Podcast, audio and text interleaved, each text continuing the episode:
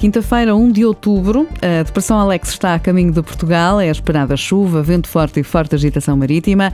O Instituto Português do Mar e da Atmosfera já emitiu aviso amarelo para seis distritos a partir das 9 da noite. Em causa estão os distritos de Viana do Castelo, Braga, Porto, Vila Real, Viseu e Guarda. Amanhã o aviso amarelo estende-se a mais distritos, mas o sul do país deverá escapar a esta depressão.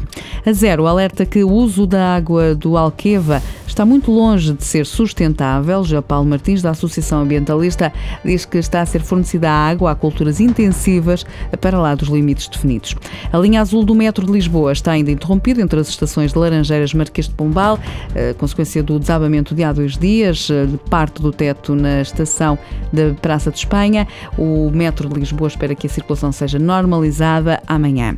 A Sociedade Portuguesa de Medicina Interna lança esta quinta-feira uma campanha para mostrar que a vacina protege e é segura.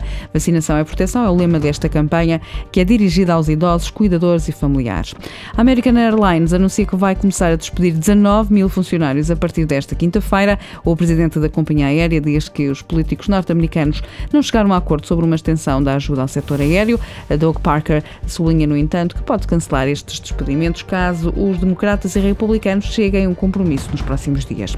Sporting e Rio Ave procuram esta noite a qualificação para a fase de grupos da Liga Europa. Os Leões recebem o Las Klins da Áustria, já o Rio Ave mete forças com os italianos do AC Milan em Vila do Conde. Os dois jogos arrancam às 8 da noite.